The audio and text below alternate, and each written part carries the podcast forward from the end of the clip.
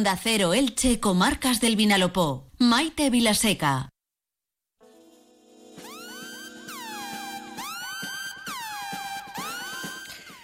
Ahora que ya nos hemos puesto al día de la actualidad nacional e internacional con las noticias de la UNA, lo que hacemos es eh, prepararnos para pasarlo bien. En esta sección que llega cada martes a esta hora que se llama Periodismo de Investigación y que protagoniza José Luis Más, de los más de toda la vida. Bienvenido José Luis, buenas tardes. Hola, ¿qué tal? Bueno, me parece que con esta alegría con la que te estamos recibiendo, no sé si encaja muy bien con el tema sobre el que has estado investigando. Oye, eh, son curiosidades sobre muertes de famosos y sus entierros. A, lo mejor hay que relativizar también, ¿no? Sí, eh, bueno, es verdad, todo, todo. Claro. Todo, todo lo que tiene un yin tiene un yang. Exacto, muy bien, muy bien, muy bien, Maite. Qué bien hilado. No he podido cantar, pero a ver si me das pie en algún momento. Bueno, puedes cantar la marcha fúnebre si te la sabes. Tan, tan, tan, tan, tan, No, venga, vamos allá, porque eh, eh, nos traes curiosidades de famosos. ¿Era la marcha fúnebre o, un politono del Nokia? De verdad, un día vas a abandonar tu crueldad, ¿no? no, porque tú y yo tenemos esta relación de amor-odio que tantas satisfacciones nos trae, porque los oyentes y las oyentes nos lo reconocen, que eso es importante.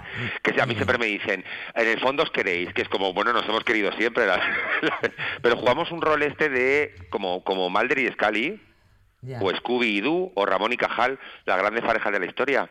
Vale, muy bien. Empezamos, empezamos por Eugene Shoemaker. ¿Vale? que es considerado pues uno de los padres de la ciencia planetaria. Eh, fue una de las personas que descubrieron el cometa Shoemaker-Levy 9 y también es la única persona Como que ha su propio nombre indica, claro, si él descubrió el planeta, pues lo lógico que le ponga su nombre. tenemos que hablar un día también de estas cosas. Sí, yo recuerdo que un día, eh, hablando con Victoriano Canales, eh, le preguntábamos, bueno, ya quizá muchos de nuestros oyentes ya le conozcan, porque de vez en cuando se pasa por aquí por el programa y nos habla pues de las perseguidas y de la lluvia de estrellas y todas estas cosas, le mandamos un saludo.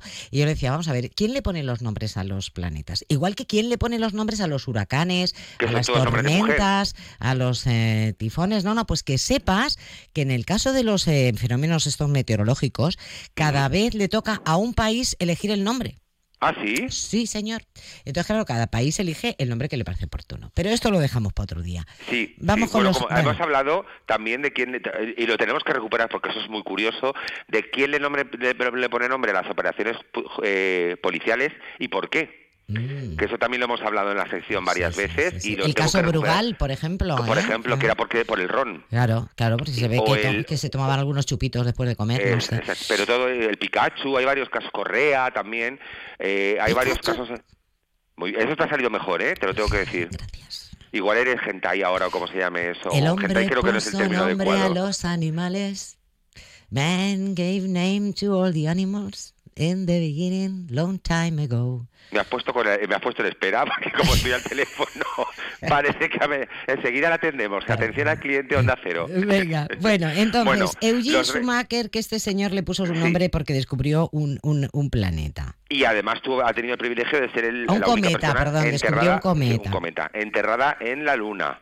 ¿Vale? Pues en la misión exploradora del año 1999 se le, se le, se le trasladó dentro de una cápsula de policarbonato en un termosellado de aluminio y ahí está enterrado el señor. ¿En la luna? En la luna. Eh, esto lo que pasa es que a los familiares se lo pone muy difícil para ir a, El Día de los Santos pues, tienen un problema. exactamente. Bueno, podéis mirar a la luna con respeto. Yo que sé, no sé, no sé cómo lo harán. Y la flor flotando eh, fuera de la gravedad y todo Para que veas. Uno de tus amiguitos, Frank Sinatra, que sé que te gusta mucho. Fly me to the moon. Mira, que eso sí que está bien hilado. Hombre, has visto. Está muy bien. yo creo que no te has dado ni cuenta de lo que has hecho. Fíjate que es como mejor se hilan las cosas. es muy inteligente nata. O que, te sale, que te sale. Eh, Frank Sinatra tuvo un, funeral tradicional católico, pero tuvo su toque de originalidad. En su ataúd se introdujo una botella de whisky, un encendedor cipo y 10 centavos por si necesitaba hacer una llamada de emergencia. Por si y, se le, y si le ponían a mano una cabina telefónica. Claro, eh, bueno, el hombre cuando se murió con 10 centavos podía llamar por teléfono, ahora con 10 centavos probablemente no puedes hacer Entonces, nada. El problema es cómo metes la cabina telefónica en el ataúd. Ah, pues, sí, pues si se despierta, digo yo, pues tiene que levantarse, genio y figura hasta la sepultura. En su lápida se puede leer, lo mejor está por venir. Eso está muy bien, eso me parece ¿eh? estupendo. Frederick Baur, que seguramente no sabréis quién es, pero lo habéis tenido cerca más de una vez, indirectamente es el diseñador del tubo de patatas fritas Pringles, que todos conocemos. Eh, ¿A ti te gustan? No. Vale. Ay, mira, tenemos más cosas en común de lo que nosotros pero a mí me gustan las patatas fritas de churrería. Claro, a mí también. O las que hace mi madre, no hay más vuelta de hoja. Venga. Frederick Bauer, que pues es el que inventó el tubo de las patatas fritas. Digo yo, te he puesto ahí, te lo he puesto en bandeja. Bueno, pidió específicamente que sus restos fueran depositados en un contenedor de patatas Pringles. ¿En serio? ¿Gigante o, normal? No, no, gigante no, porque son cenizas. Ah, claro, se incineró. Sí, correcto. Eh, y, bueno, su familia, para honrar su petición, compraron un tubo cada uno sus hijos de sabor original y se lo comieron de camino al funeral. Ay, madre. Esto que, que hace algún tiempo nos parecía curioso, ahora ya no lo es tanto, porque Brian Tandy, que es un geólogo, eh, pidió que sus eh, cenizas se convirtieran en diamantes sintéticos. Su mujer incrustó un diamante amarillo canario en un anillo y pidió dos más para sus hijas. Life Gem, que es una empresa que se encarga de esto, eh, ha hecho hasta a través, o, sea, un pelo de Michael Jackson, ha hecho anillo, un anillo de diamantes y tal. Bueno, es una manera de tener a tus seres queridos cerca. Esto a mí, esto, a mí esto de los diamantes me está, eso sí me ha gustado, ¿eh? Fíjate, eso sí que le veo. Está guay, sí, está guay, porque para tener las cenizas en una urna, pues a lo mejor te apetece tenerlo cerca y te lo haces un anillo o un colgante. Y además porque ya sabemos que un diamante es para siempre. Exactamente, es lo único que es para siempre, de hecho. bueno, eso y las notificaciones de Hacienda. Todo lo demás no se sabe. Malcolm McLaren, que es el ex agente del grupo de rock, que a ti te gustarán también, Sex, Sex Pistols, perdón, pidió un minuto de tumulto en vez de un minuto de silencio. ¿Durante el funeral? Correcto. Quiso un minuto de la gente gritando.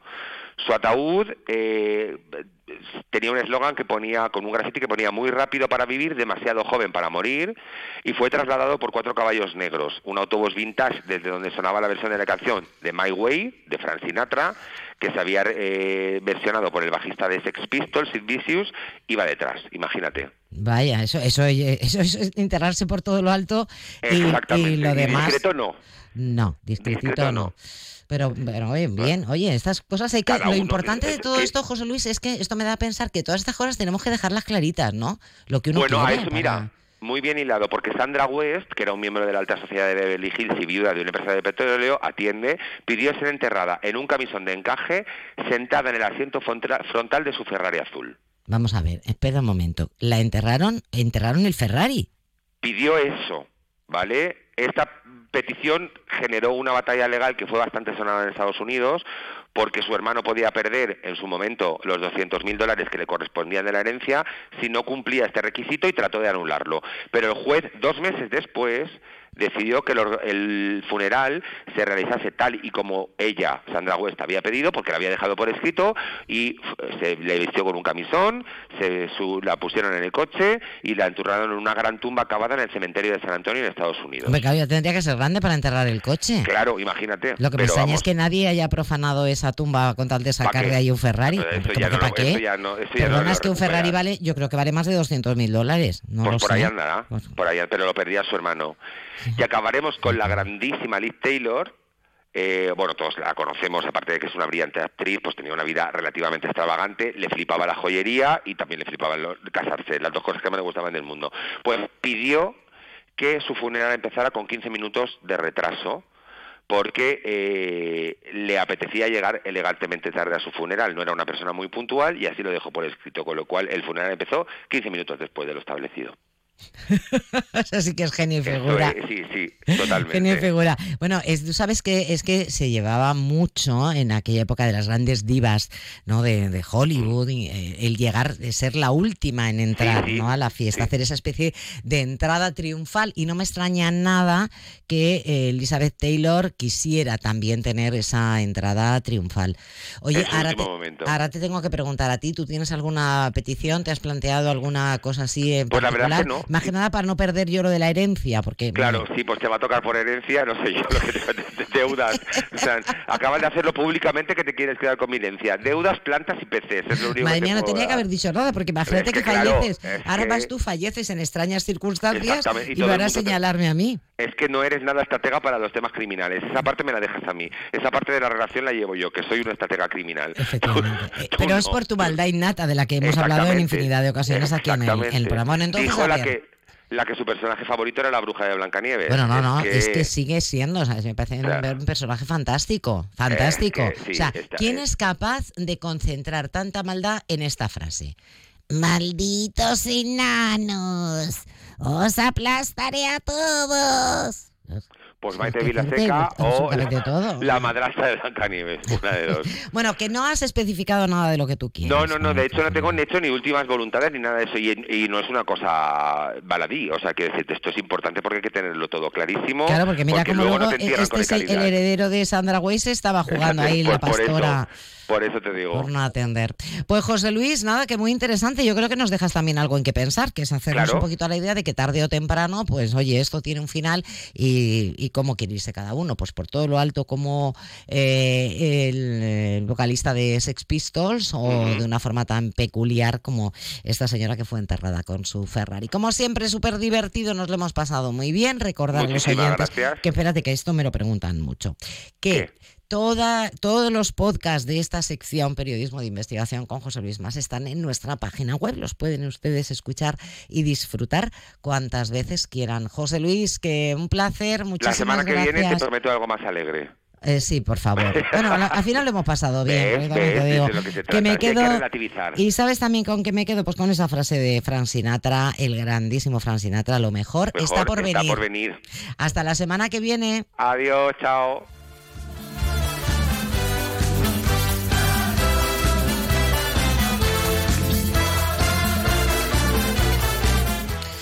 Bueno, y ahora